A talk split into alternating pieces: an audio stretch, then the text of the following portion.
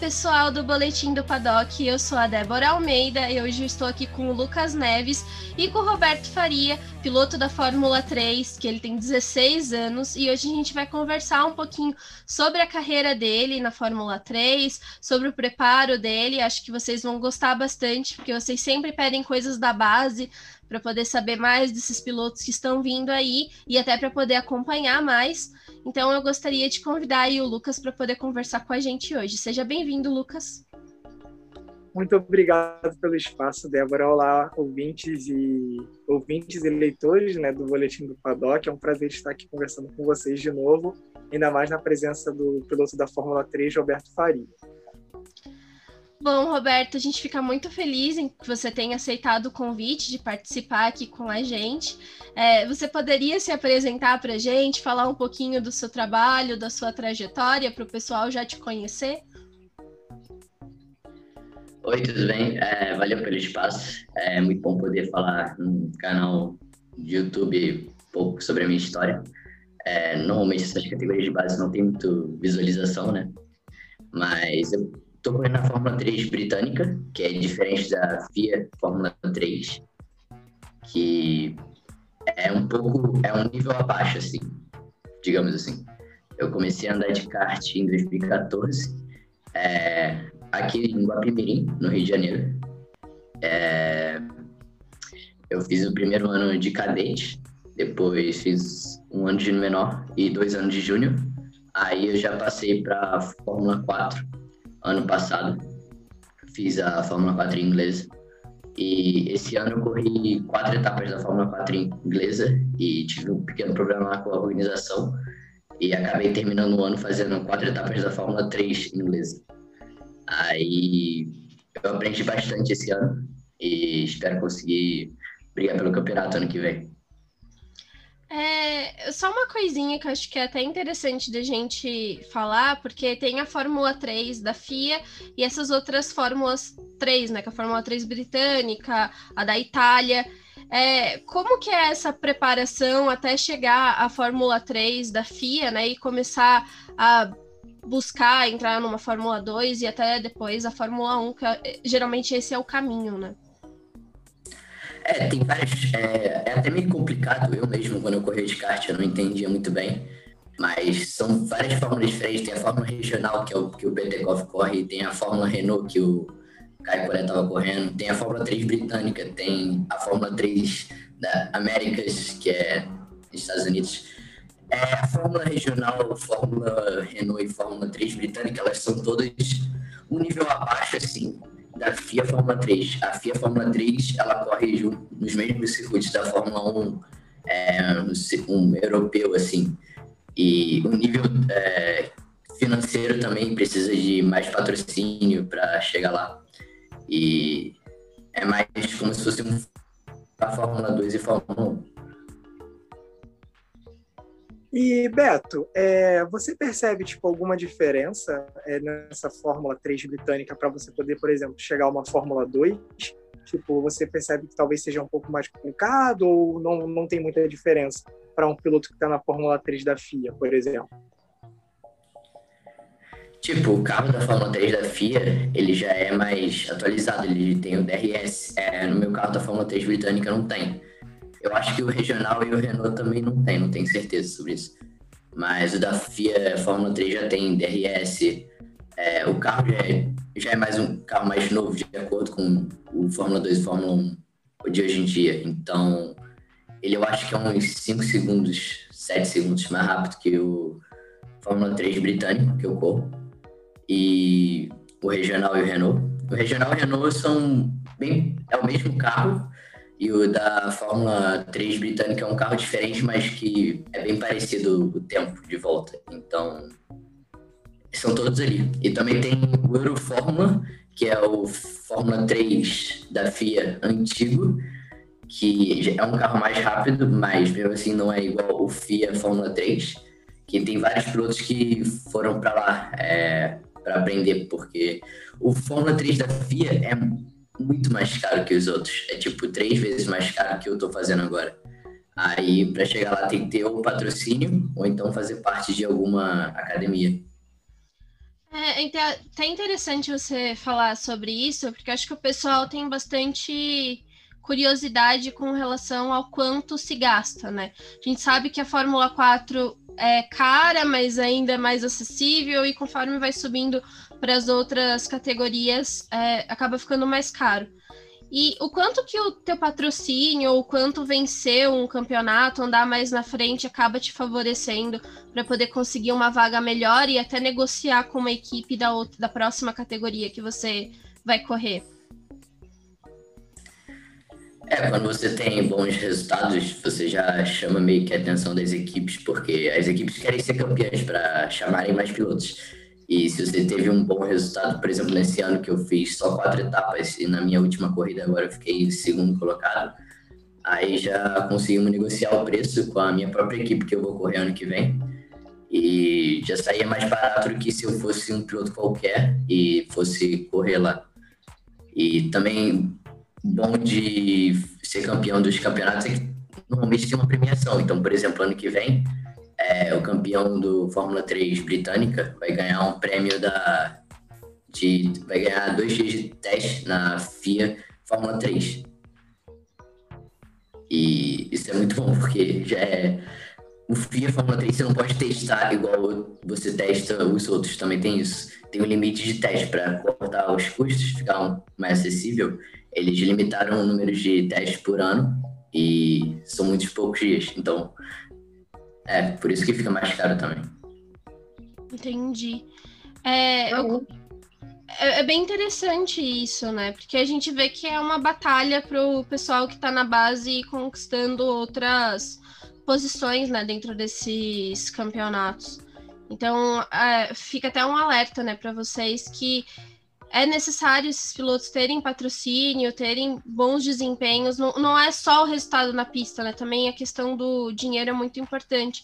A gente estava vendo até a questão do Petekoff, que era para ele ter a vaga da Fórmula 3 e no final das contas deu todo aquele problema, né? Porque ele não tinha o dinheiro necessário para poder conseguir.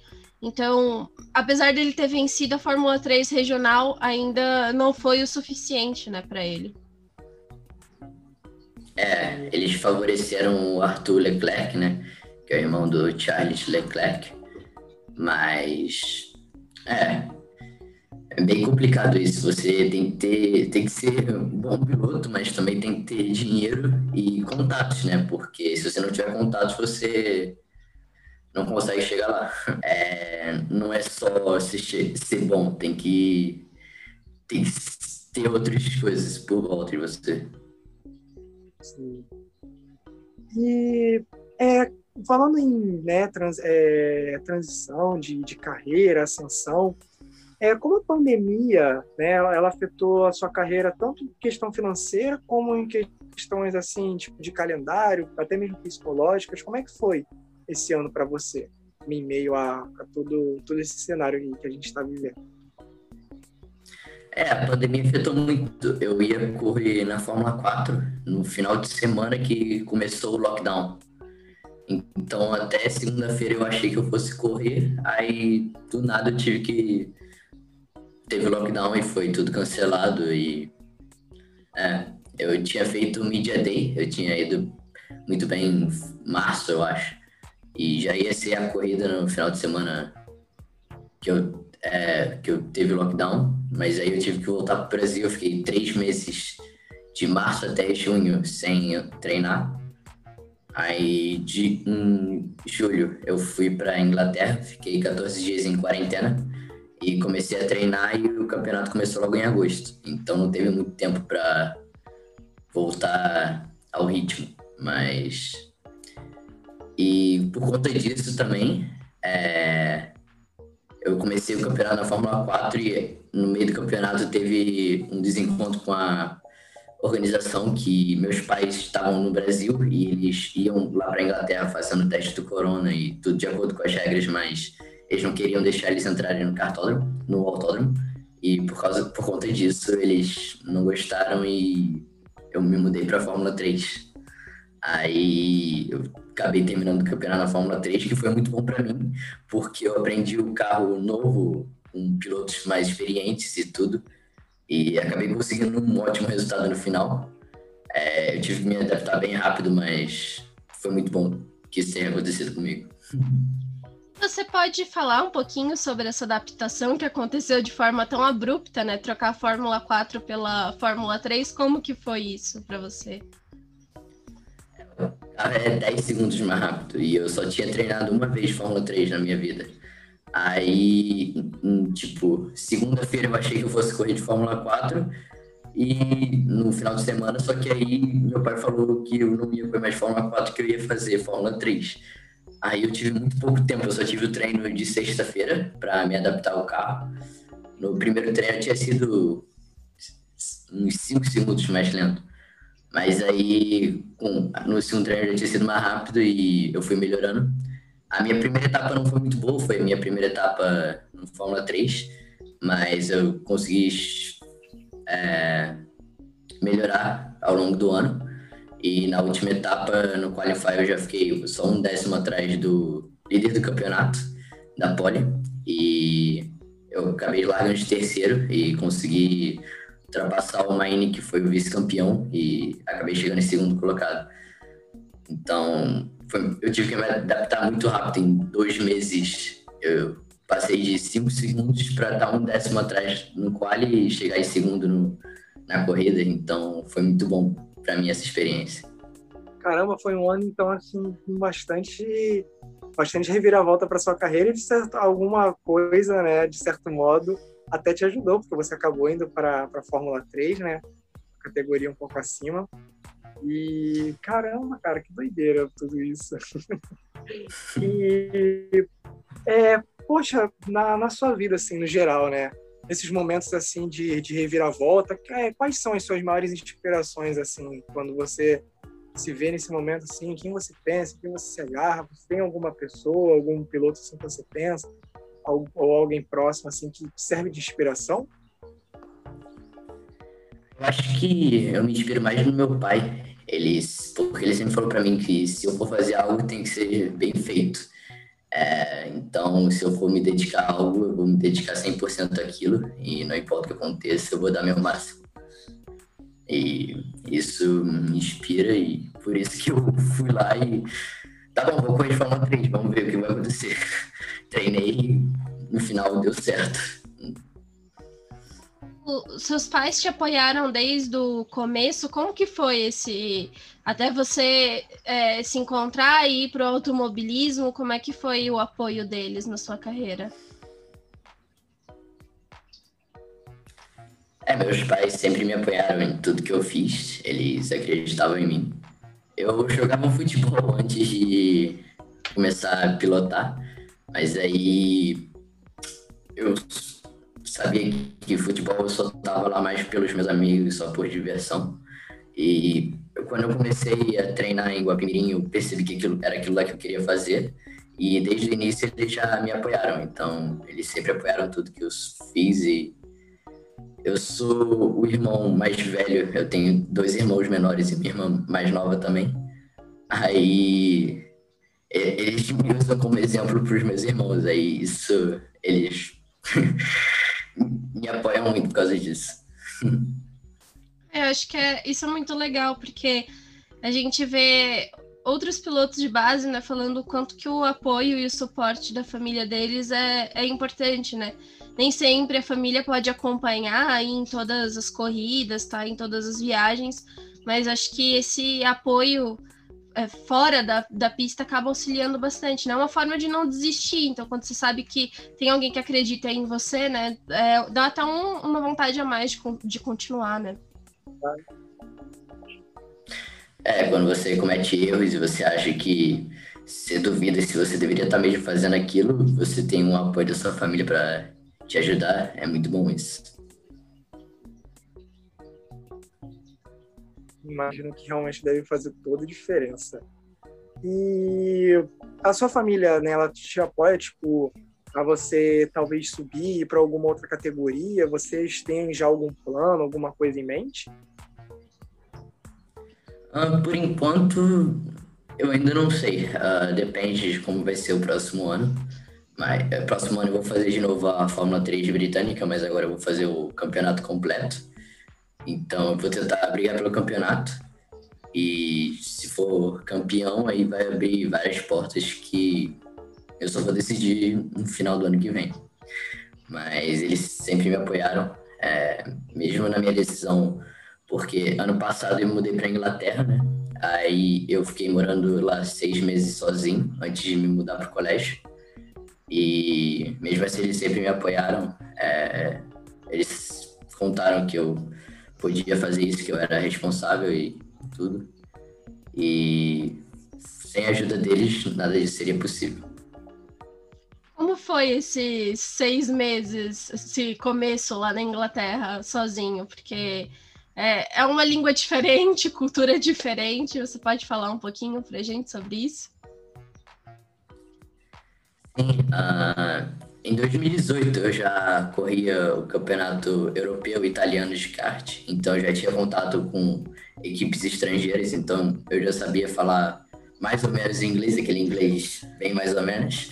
Mas aí quando eu mudei para lá, eu fiquei eu ia para academia todo dia com meu manager e depois é, ia para equipe lá fazer simulador, telemetria. Então fiquei tendo contato com inglês bem várias vezes e acabei aprendendo bem rápido até. É, e eu morei sozinho, então tipo, foi uma experiência totalmente nova para mim. É, eu aprendi a cozinhar, passar roupa, é, lavar roupa, fazer compras no supermercado e tudo. E isso foi muito bom. Eu morava numa cidade pequena, é, Daventry, então era até bem sossegado. E como o colégio no Brasil só é, termina em dezembro e lá só começou em setembro, aí eu mudei para lá em fevereiro. Então de fevereiro até setembro eu fiquei só treinando, fazendo simulador e indo lá para a equipe. É, eu pude me adaptar e depois quando é, começou o colégio eu estou estudando num boarding school, então eu me mudei para o colégio e é, a única parte ruim de morar lá sozinho é que eu não fazia muito amigos da minha idade, porque lá na cidade que eu morava era uma cidade meio que no interior, assim, afastado. Aí eu não conhecia as pessoas, então eu só conhecia quem era da minha equipe lá. E eu não tinha nenhum adolescente da minha idade morando lá comigo, então a única. Eu fazia só ligações de vídeo com os meus amigos aqui do Brasil. Mas é, eu senti falta disso. Eu imagino que seja uma dureza morar sozinho. É um choque, né? Porque você tem que. Tudo que você tinha auxílio de outras pessoas, você tem que acabar se virando e fazendo tudo sozinho, né? Não, você estava comentando que ele realmente foi muito novo, porque agora ele está com 16, né? Então ele foi bem, bem cedo, né? Começar a morar sozinho, essa questão da, de uma vida adulta mesmo, então não tem a idade, digamos assim. Caramba, bem interessante. Valeu. E como que é estudar fora? Porque é, imagino que para você conciliar, né, estudar e também fazer as suas baterias de treino, como que você concilia? Quais são as maiores dificuldades dessa, dessa vida, assim? Eu acho que hoje está até mais fácil do que quando eu morava aqui no Brasil, porque em 2018 eu morava aqui no Brasil, eu estudava aqui no Rio, no Santo Agostinho, e porque eu corria lá fora, eu corria no europeu de kart, no italiano de kart, eu faltava várias semanas assim de aula, então faltei 54 vezes é, no nono ano. Aí era até complicado, eu ficava de madrugada acordado recuperando matéria, mas aí Aí quando eu mudei pra lá, por causa que, tipo, Fórmula 3, você só corre oito etapas no ano, por exemplo, e você treina alguns dias. Então, eu não faltei, eu não falto tantos dias de aula assim, eu só faltei no máximo uns 10 ou 12 dias de aula. Aí foi bem mais fácil para mim recuperar. E lá fora também o sistema de ensino é diferente. Eu estou fazendo um IB agora, que é um sistema internacional que eu escolho seis matérias para estudar, então eu me dedico 100% a seis matérias só, e Só que eu aprendo tudo em inglês. Até português eu tenho aula, eu tenho que fazer duas línguas. Eu estou fazendo português e inglês. Até português, o professor de inglês que me ensina português. Então é muito confuso, assim.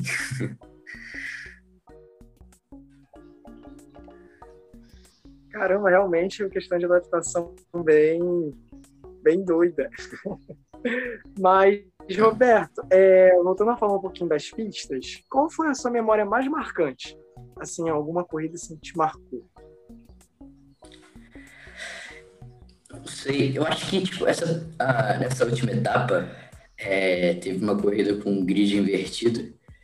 É, eu tinha chegado eu larguei de 14 no grid invertido e a pista estava molhada, estava secando. Aí metade dos carros foram com pneu de chuva e a outra metade foram com pneu de seco.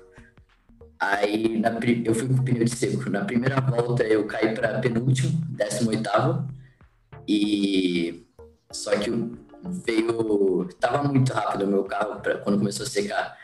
Aí depois de uma, duas voltas eu tinha passado cinco, já estava em 18 segundo e eu fui passando. Na última volta eu cheguei em quarto. Então, de 18 eu fui passando o grid e cheguei em quarto. Foi, eu acho, uma das coisas mais legais assim que eu já andei. E as coisas são bem curtas, né? São de 20 minutos.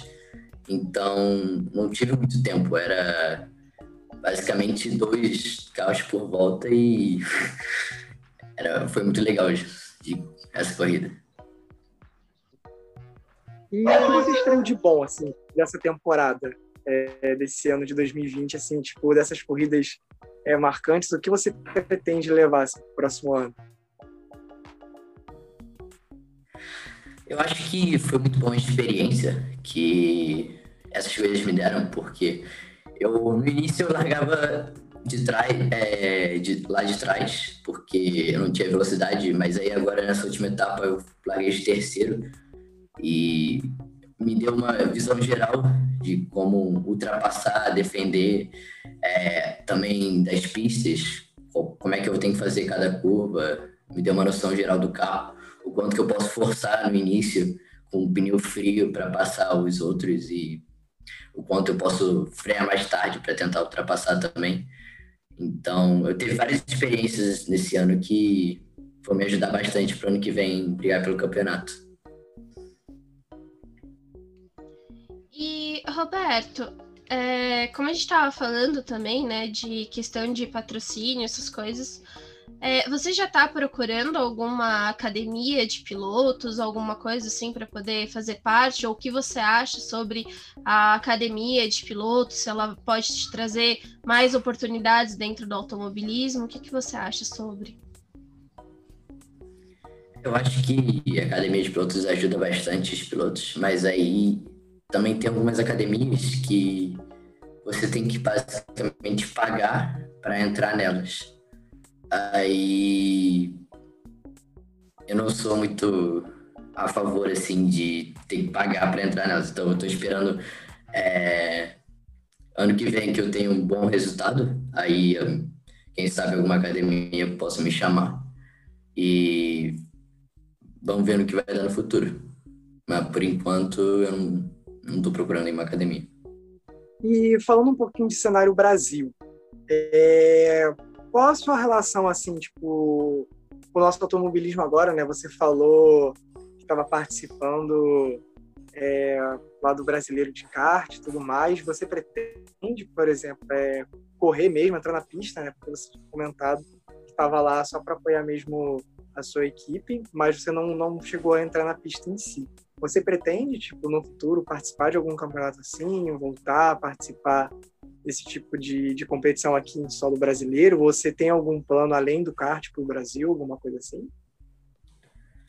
É, eu penso em fazer o brasileiro de kart, mas é, dessa vez era uma pista bem complicada que eu nunca tinha corrido ainda, foi lá em Birigui.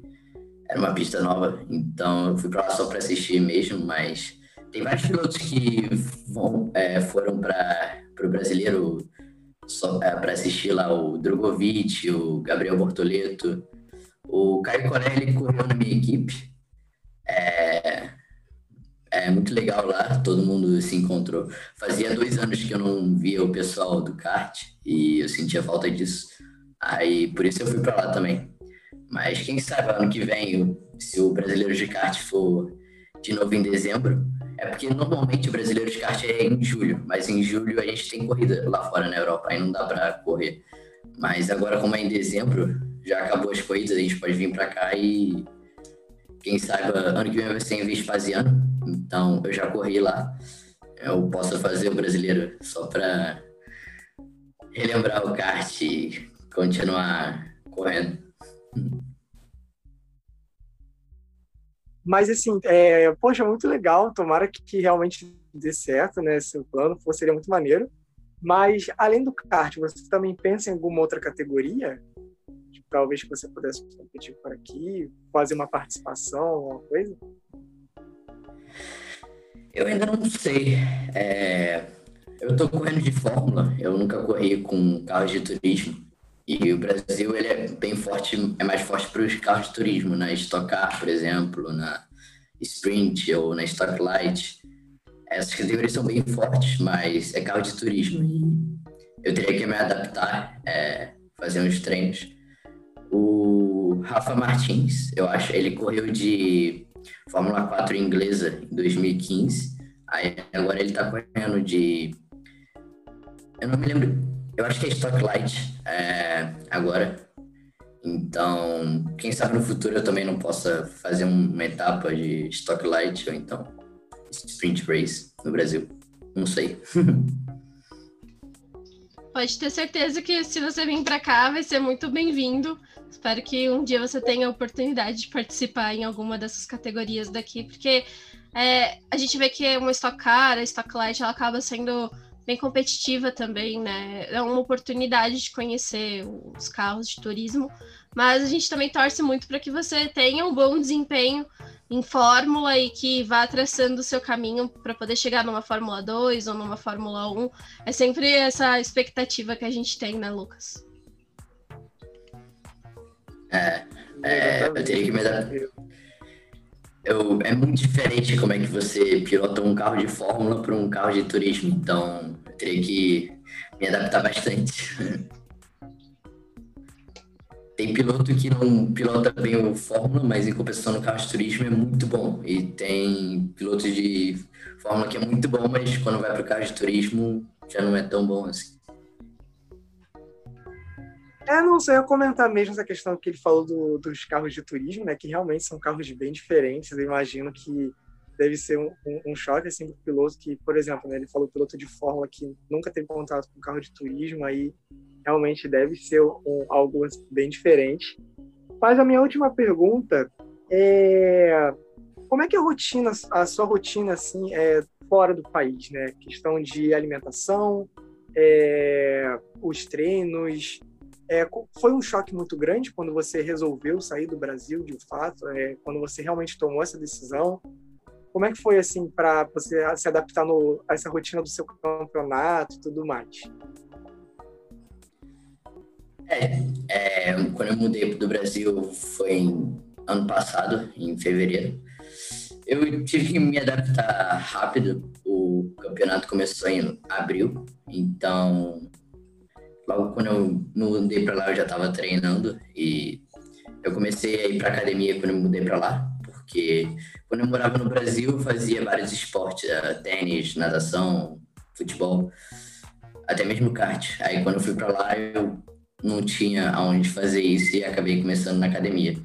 Aí isso também foi muito bom que me ajudou a ficar mais próximo do meu manager, que ele ia comigo todo dia para academia, então ele também me ajudou a me adaptar lá. É, ele foi um amigo, uma ajuda bem grande, que ele morava lá. E é, eu tive que me virar lá, aprender a cozinhar, foi bem complicado.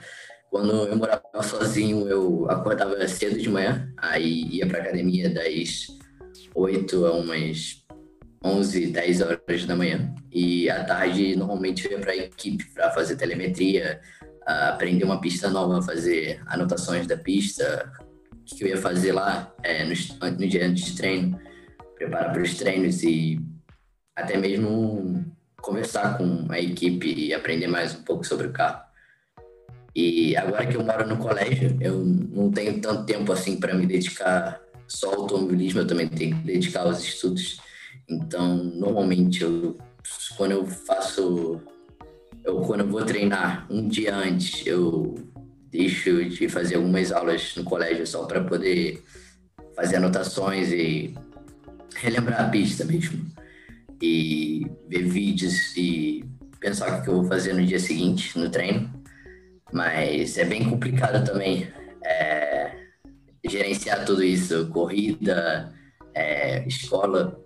Tem muito tempo que eu não vou para uma festa de aniversário, alguma coisa assim, porque eu não, não tinha tempo e eu morava lá na Inglaterra, então era bem complicado. Eu imagino que seja extremamente puxado, né? Todos esses treinos que você tem que fazer com a equipe, acho que é uma coisa que o pessoal até tem costuma ter dúvida, né, do quanto que vocês é, trabalham fora da, das pistas, né? É, quanto é mais ou menos o tempo que você passa no simulador, é, executando esses trabalhos com a equipe antes mesmo de ir para a pista? Ah, depende muito da pista. Às vezes a pista só tem por exemplo, o Brands Hatch Indy é uma pista de 46 segundos. Então, eu tenho que fazer basicamente quatro curvas. E é bem mais fácil de chegar no limite do simulador do que, por exemplo, Silverstone GP, que foi a última corrida que eu corri, que é 1 um, um minuto e 54 segundos na Fórmula 3 britânica. E você tem que memorizar eu não sei quantas curvas são, mas são mais de 17, 18 curvas. E tem que fazer na perfeição todas elas. E é um, em torno de uma semana, assim, que eu ficava no simulador fazendo aquela pista até antes do treino. Era todo dia. E o bom do simulador é que dava para comparar a telemetria. Então, fazia uma sessão de 20 minutos, aí depois saía, comparava a telemetria e depois voltava para o simulador. E agora eu já sei mais ou menos é, todas as pistas, porque eu já corri na maioria delas. Então o simulador serve mais só como para relembrar é, o traçado, as marchas e o quanto tem que frear, o quanto tem que acelerar. Porque eu acho que o simulador ele ajuda bastante quando você não conhece a pista, mas depois que você já foi lá, eu acho que não é tão. Porque são muitas variáveis. No dia você tem, tipo, temperatura, tem condição de pista, tem quem andou antes, quem andou depois, é, tá chovendo, choveu na noite anterior, não choveu, é, tá pneu novo, pneu usado, e tudo isso influencia, é, principalmente o vento. O vento, dependendo da direção dele, algumas chuvas podem ser é, flat, ou então você tem que frear, porque esses carros são muito sensíveis a, na parte aerodinâmica. Então, um pouco mais de vento, um pouco menos de vento já muda tudo. E no simulador não simula isso, porque o simulador é como se fosse todas as circunstâncias perfeitas, assim, e sempre são a mesma. Então, é bom para você adaptar e, tipo, praticar a constância, tipo, fazer sempre a mesma coisa. Mas em termos de velocidade, eu acho que não tem nada igual a pilotar o carro de verdade na pista e treinar mesmo.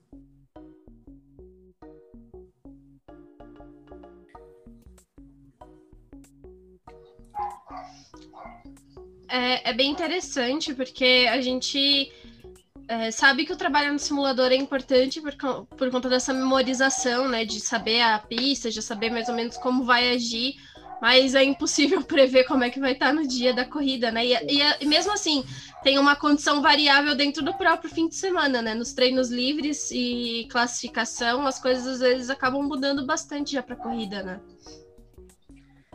Porque se o simulador fosse perfeito, você não precisaria nem treinar. Você só uhum. andaria no simulador e ia direto para a corrida. Mas influencia muito. Às vezes o treino um carro que está andando lá na frente, chega no qualifier, a condição de pista é totalmente diferente. Esse mesmo carro que era muito bom nos treinos, no qualifier pode ser não tão bom assim.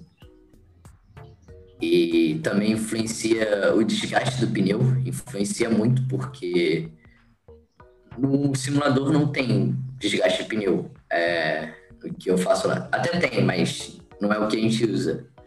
E você muda muito a forma de guiar dependendo da condição do pneu.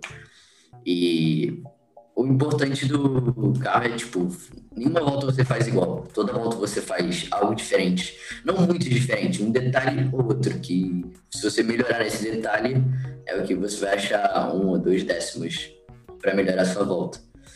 É, a diferença entre o primeiro e o décimo quinto no grid foi de meio segundo. É, cinco décimos. Então, é muito apertada a diferença. Eu, em Silverstone, uma pista de 1 minuto e 54 segundos, eu fiquei um décimo atrás do primeiro, do pole, que, e eu fiquei em terceiro lugar. Então teve alguém entre a gente. É muito apertado, assim, a diferença entre o primeiro e o. Os todos os pilotos lá têm um nível alto e o carro é o mesmo desde 2017, 2016. Então, as equipes sabem mais ou menos o setup. Então, é muito mais o piloto que importa do que qualquer coisa. E isso é muito bom dessas categorias de base, porque os carros são o os eh, os motores são o mesmo. Então é muito competitivo, não é que nem a Fórmula 1 que cada equipe desenvolve seu próprio carro. É tudo padronizado e basicamente o que importa mais é o piloto. É, Roberto, eu até acho legal você falar isso, porque a gente vê essa pequena diferença, né, em desempenho, mas acho que qual dessas pistas que você passou nesse último ano, tanto na Fórmula 4, na Fórmula 3, qual que você achou mais é, desafiadora para você? Qual que teve mais dificuldade para poder aprender o, o setup e conseguir conduzir? Eu acho que Alton Park é uma pista bem estreita. É, a Fórmula 1 corria lá antigamente, mas agora não corre mais. Ela é uma pista bem estreita e se você pegar um pouco de grama, você já bate direto no muro. E tem várias curvas de alta, então é muito fácil você cometer um pequeno erro e, e reto. E tem uma parte que é coberta pelas árvores, então quando fica de manhã cedo, assim, normalmente fica úmido lá a pista e tem, é, fica bem escorregadio e fica meio imprevisível, assim, você não sabe quanto você pode forçar. E é bem difícil, bem complicado. Vários pilotos já bateram lá. É, é uma pista bem legal de guiar, mas não é tão legal assim para as corridas, porque é bem estreita e difícil de ultrapassar. Mas eu acho que é a pista mais legal que tem, assim, na Inglaterra para pilotar.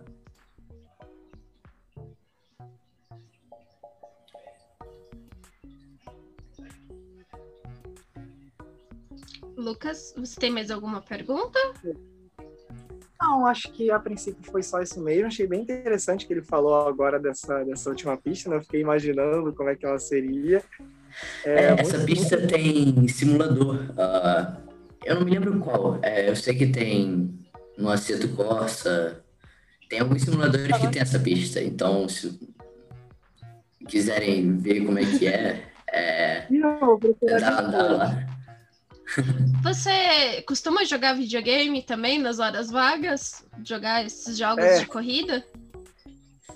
Tipo, eu tenho um volante lá na, no meu quarto da Inglaterra, mas eu não tenho um computador lá, né? Eu só tenho meu laptop.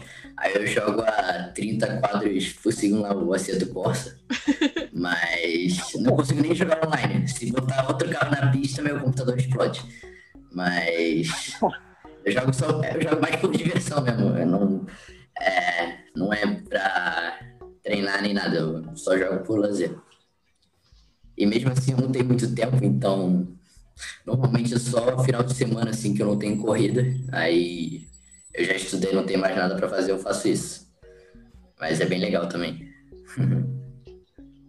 Ah, que maneiro. Bem divertido. O bom é que o meu colégio incentiva muito os atletas assim lá. Então, eles falam que se eu manter as notas boas, eu não preciso me importar com as faltas assim, porque eles sabem que eu tô faltando para poder competir. Então, Poxa, é, é, muito bom o apoio do colégio para fazer isso.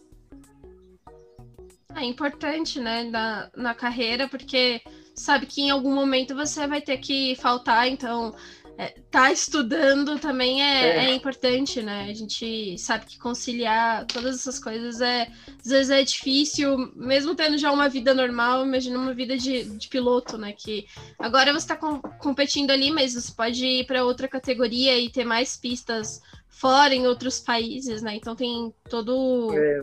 esse desenvolvimento, né? É bem complicado assim porque, tipo, tem muita gente que acha que o colégio já é difícil só estudando. Aí imagina se você faz algo extra que ocupa, tipo, metade do seu tempo também e você não, quase não tem tempo para estudar. Aí, e basicamente por isso que eu, eu quase nunca, tipo, saio para ir para shopping, esses, é, não tenho, não tenho tempo para fazer isso aí. Tipo, agora nas férias, pelo menos, é, eu tô aqui no Rio, aí é o tempo que eu tenho para relaxar.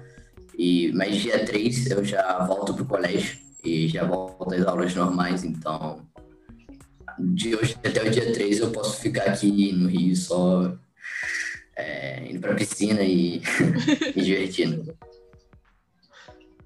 Poxa, mas imagina assim, o tempo fora, o tempo de concentração, é realmente bastante coisa para se dedicar. Porque não é só correr, né? É, tem o tempo de treino, tem os estudos para para as corridas. Eu realmente imagino que deve ser um trabalho bem bem punk, digamos assim. É, tipo, não tem, você tem que conciliar muito seu tempo, você tem que pensar e eu não gosto de levar meus livros e cadernos assim para corrida, porque eu acho que tipo, se eu for para corrida eu vou me focar 100% só na corrida. Eu não vou é, estudar, mas em compensação quando eu volto pro colégio eu fico tipo de madrugada acordado recuperando matéria que eu faltei na semana anterior. Aí é, é muito louco assim. Eu basicamente é. É uma vida dupla. Não tem como é negar. É, mais engraçado que quem me conhece do colégio não sabe como eu sou na pista e quem me conhece da pista não sabe como eu sou no colégio. Então. é como se fosse dois Robertinhos diferentes. Um que vai pro, pro autódromo treinar, que tá 100% focado só naquilo, e o outro que vai estudar e fica 100% focado só em estudar. Caraca, como a Débora falou, literalmente uma vida dupla. São dois Robertos. Totalmente. Bom, é, Roberto, eu gostaria de agradecer a sua participação aqui no Boletim do Paddock. A gente ficou muito feliz de saber mais sobre a sua carreira, saber sobre os seus treinos. A gente está torcendo aqui para que você tenha um próximo ano muito bom na Fórmula 3 e que você consiga um desempenho muito bom, consiga negociar é, uma vaga até melhor para o próximo ano ano, né? Então a gente está aqui na torcida, a gente gostaria de te receber mais vezes, até para poder falar da sua próxima temporada, saber mais como você vai desempenhar aí. Então, pessoal, eu também gostaria de pedir para vocês acompanharem ele nas redes sociais. Ele vai falar para vocês as redes sociais, como vocês podem encontrar ele por aí na internet. Acompanhem a Fórmula 3 britânica, acompanhem a base, é, sejam engajados nessa para saber mais, para saber da onde esses pilotos estão vindo. Quando eles chegarem ali na Fórmula 1, vocês sabem por onde eles passaram, como que foi o caminho deles. Isso é muito importante, eles contam com o apoio de vocês em rede social, apoiando e auxiliando. Então, Roberto, se você puder se despedir, falar para a gente onde a gente pode te encontrar, como a gente pode acompanhar o seu trabalho, seria bem legal para o pessoal que acompanha aqui o boletim. Valeu, obrigado a todo mundo que está acompanhando e obrigado mais uma vez pela oportunidade de estar aqui conversando com vocês dois. E eu, meu nome nas redes sociais é Roberto Faria 777 no Instagram e no Twitter. Tenho alguns onboards lá, se vocês quiserem assistir. É... Eu não posso postar muito porque minha equipe não deixa, mas eu tento postar o máximo que eles permitem. Mas obrigado a todo mundo e valeu pela oportunidade. Bom, Lucas, e foi muito legal estar aqui com você mais uma vez. Obrigado por me auxiliar aqui na entrevista. Também ah. deixa aí as suas redes sociais e onde a gente pode te encontrar. Poxa, o prazer foi tudo meu. Foi uma honra estar participando de mais um BPcast entrevista. Foi uma honra conversar com, com o Roberto, estar aqui com você, Débora. É, meu Twitter é neveslucas é, 1999 e o meu Instagram é arroba lucas neves Só me procurar lá, lá tem algumas entrevistas que eu já fiz aqui no BP, tem bastante coisinha lá para vocês conferirem. Eu sou a Débora Almeida, no Twitter como The Flowers. Continuem acompanhando o trabalho aqui do Boletim do Paddock. Nós não vamos parar, a gente vai continuar postando e conversando com vocês aqui na, no YouTube, nas redes sociais, no nosso podcast. Então acompanhem o Boletim do Paddock em todas as suas plataformas e até uma próxima!